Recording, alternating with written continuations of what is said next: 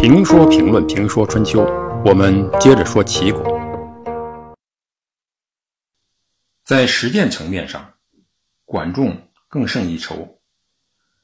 这样说，是因为诸葛亮在实践层面有他的问题：一是事必躬亲，事无巨细，诸葛亮都要亲自过问；军中二十法以上皆自行揽，任免一个县官也要亲自处理。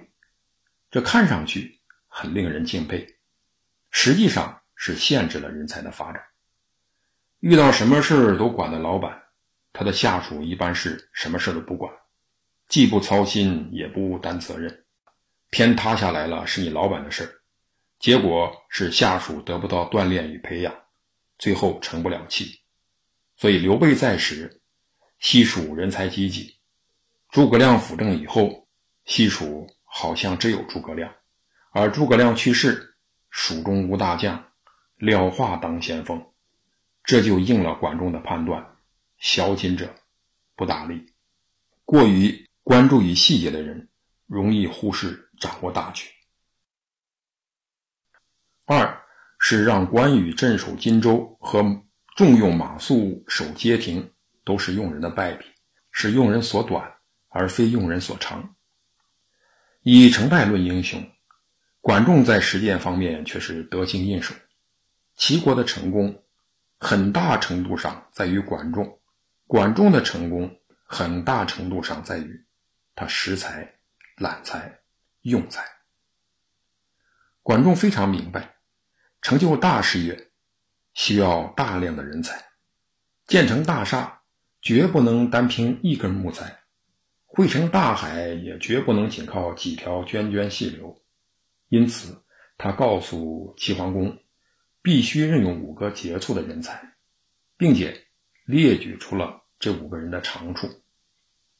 他说：“君欲成就大业，必须任用五杰。举动讲规范，进退合礼节，言辞刚柔相济。我不如西彭。”请任命他为大司行，负责外交；开荒建城，耕地蓄粮，增加人口。我不如宁戚，请任命他为大司田，掌管农业生产。在广阔的原野上，使战车不乱，兵士不退，擂鼓指挥将士视死如归。我不如王子成府，请任命他为大司马，统帅三军。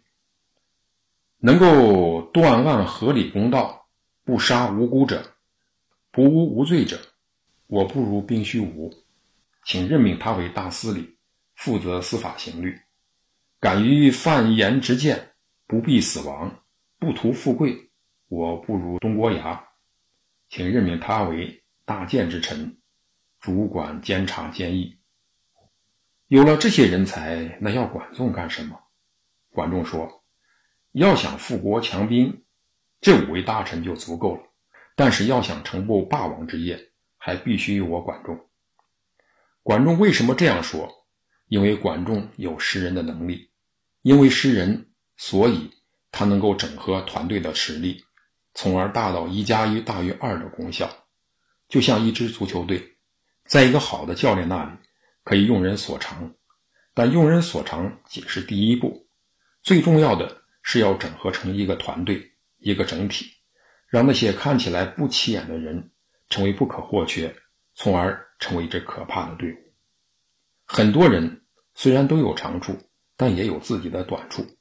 比如管仲的铁哥们鲍叔牙的为人好直，宾虚无的为人好善，宁戚的为人能干，曹孙宿的为人能说。齐桓公曾经问管仲：“这四个人。”谁能得到一个？他们都是上等人才，现在全都为我使用，还不能使国家安宁，这是为什么？管仲回答说：“鲍叔牙为人好直，但不能为国家而牺牲好直，也就说太直了，容易伤人。宾虚无好善，但不能为国家牺牲其好善，也就是太善了，心太轻。”不能成大事。宁戚为人能干，但不能适可而止。太能干的人容易遭人嫌，而缺乏亲和力，丧失团队的力量。曹孙素为人能说，但不能做到取信以后就及时沉默。这说明呢，管仲的识人之法是进入到了实践层面。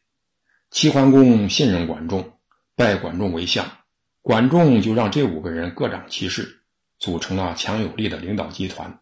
后来的事实证明，这个领导集团是高效的。